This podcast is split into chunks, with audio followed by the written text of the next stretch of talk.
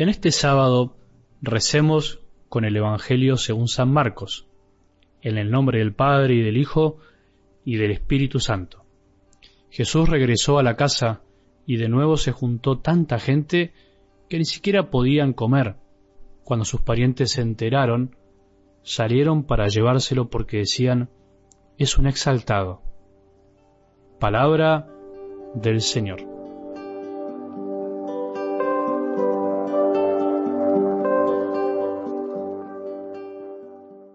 Pensaba hacer este día el resumen de la semana, pero prefiero tomar algo de ayer y algo del Evangelio de hoy. Me ayudó muchísimo el Evangelio de ayer. Volvería a leerlo y meditarlo por muchos días. Me ayuda muchísimo volver a preguntarle a Jesús, ¿por ahí a vos también te sirve? Porque recordad que todos hemos sido elegidos para distintas tareas. Somos iguales en definitiva, con distintas funciones, con distintos roles, con distintos dones. Por ahí te sirve preguntarle ¿por qué?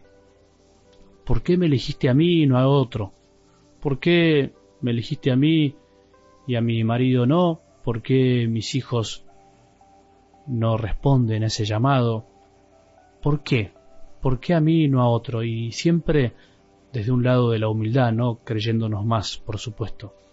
Como me preguntaba el otro día este amigo que se convirtió con el Evangelio de los cuatro amigos que llevaban al paralítico frente a Jesús, bajándolo por el techo, me decía, Padre, estoy como loco ahora, Veo todo distinto, ahora muchas cosas me parecen sin sentido. ¿Por qué a mí? ¿Por qué me eligió a mí y no a otro? Medito lo mismo también yo muchas veces.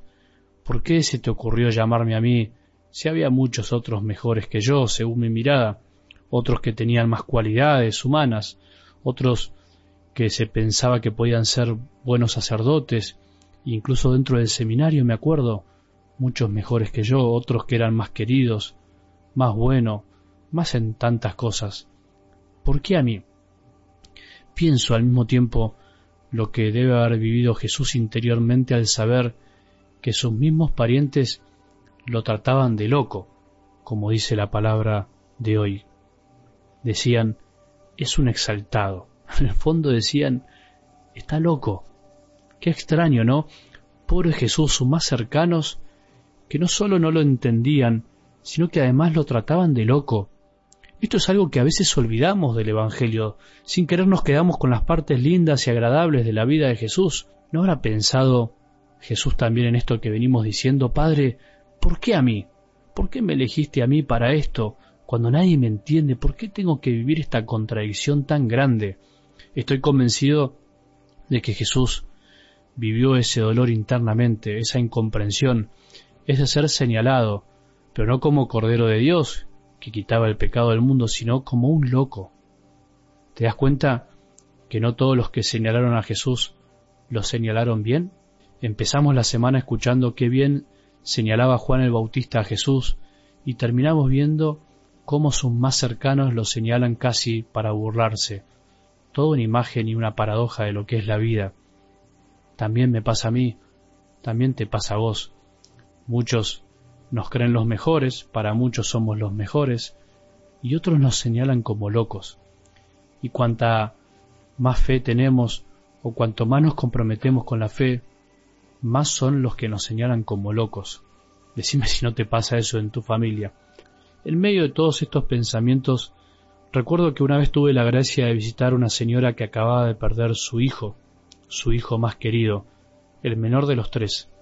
Estaba ya sin ganas de vivir, imagínate, estaba desinflada, con las persianas de su casa bajas, supuestamente para que no entre el sol y el calor, pero después me reconoció que era para que nadie sepa que estaba, para que piensen los vecinos que ella no estaba, queriendo dormir para olvidar, queriendo tomar pastillas para no despertarse nunca más, evitando que la visiten, que la llamen, en el fondo no dejando que los demás la quieran, que la amen, que le digan que a pesar de todo ella era necesaria.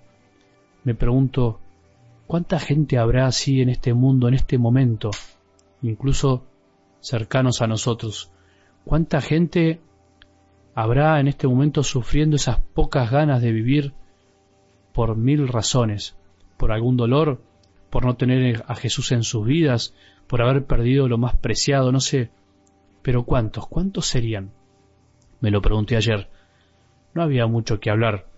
No sé, la mayoría de las veces cuando escucho estas historias me doy cuenta que es mejor callar.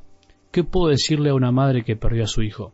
No tengo ni idea lo que puede llegar a sentir una madre y mi corazón de padre no sabe lo que se siente al perder un hijo. Me siento muy limitado en eso y más cuando la gente piensa que uno tiene la respuesta mágica para cada momento, que uno tiene que decirlo exacto y que eso va a hacer levantar a las personas. Lo más fácil hubiese sido darle una receta, una receta espiritual, como por ahí con muy buena intención hacen algunos médicos que rara vez volverán a ver a sus pacientes y le dan pastillas creyendo que por ahí las cosas se solucionan de esa manera y mientras tanto se quedan con la conciencia tranquila porque intentaron hacer algo. Los sacerdotes podemos caer en la misma. Es un peligro, somos médicos del corazón y tenemos los mismos vicios a veces que los médicos del cuerpo. Los sacerdotes cuando dejamos de ver y escuchar, caemos en las recetas. Lo reconozco. Somos un poco primitivos, sin querer, básicos, pero porque somos seres humanos, como te decía ayer, y acudimos a frases hechas que son muy lindas, como esas que circulan por las redes, que todos comparten, pero que en el fondo no tocan la vida de las personas, no solucionan los problemas. Opté entonces por no acudir a frases hechas y le dije varias cosas que no me salen decirte ahora, pero fundamentalmente la tomé de las manos y al final nos abrazamos, no mucho más. No sé si la habré ayudado, lo sabré si algún día llego al cielo junto con ella, pero lo que sí sé es para qué Jesús me eligió como sacerdote. Volví a descubrir que no sirve preguntarle a Él por qué me elegiste, como tampoco sirve preguntarle a Dios por qué me pasó esto o lo otro, por qué se murió tal o cual, sino el para qué el para qué estamos hechos, el para qué estoy vivo en este día, concreto, no mañana, hoy, y el para qué se descubre saliendo, no bajando las persianas de nuestra casa, corazón, no durmiendo para evitar ver a los otros, no viendo televisión las 24 horas para evadirnos de la realidad, no encerrándonos en nosotros mismos, sino saliendo como Jesús, que salió de sí mismo, aunque nos traten de locos, de exaltados, de delirantes, no queda otra, hay que salir. Que Jesús nos dé la fuerza para ayudarnos entre nosotros, tanto como para ir a levantar a los que están caídos, como para dejarnos ayudar si estamos caídos, si estamos en la cama. Doy las gracias a Jesús, que me eligió, doy las gracias porque te eligió a vos que estás escuchando. Sentite elegido, elegida, y no porque somos buenos, sino para ayudarnos a salir de nosotros mismos para que seamos buenos, ayudando a los otros a salir de sí mismos. Hoy por ti, mañana por mí, dice el dicho. Hoy hagamos algo por los demás y aprendamos a disfrutar del ser elegidos por Jesús. Que tengamos un buen día y que la bendición de Dios, que es Padre misericordioso, Hijo y Espíritu Santo, descienda sobre nuestros corazones y permanezca para siempre.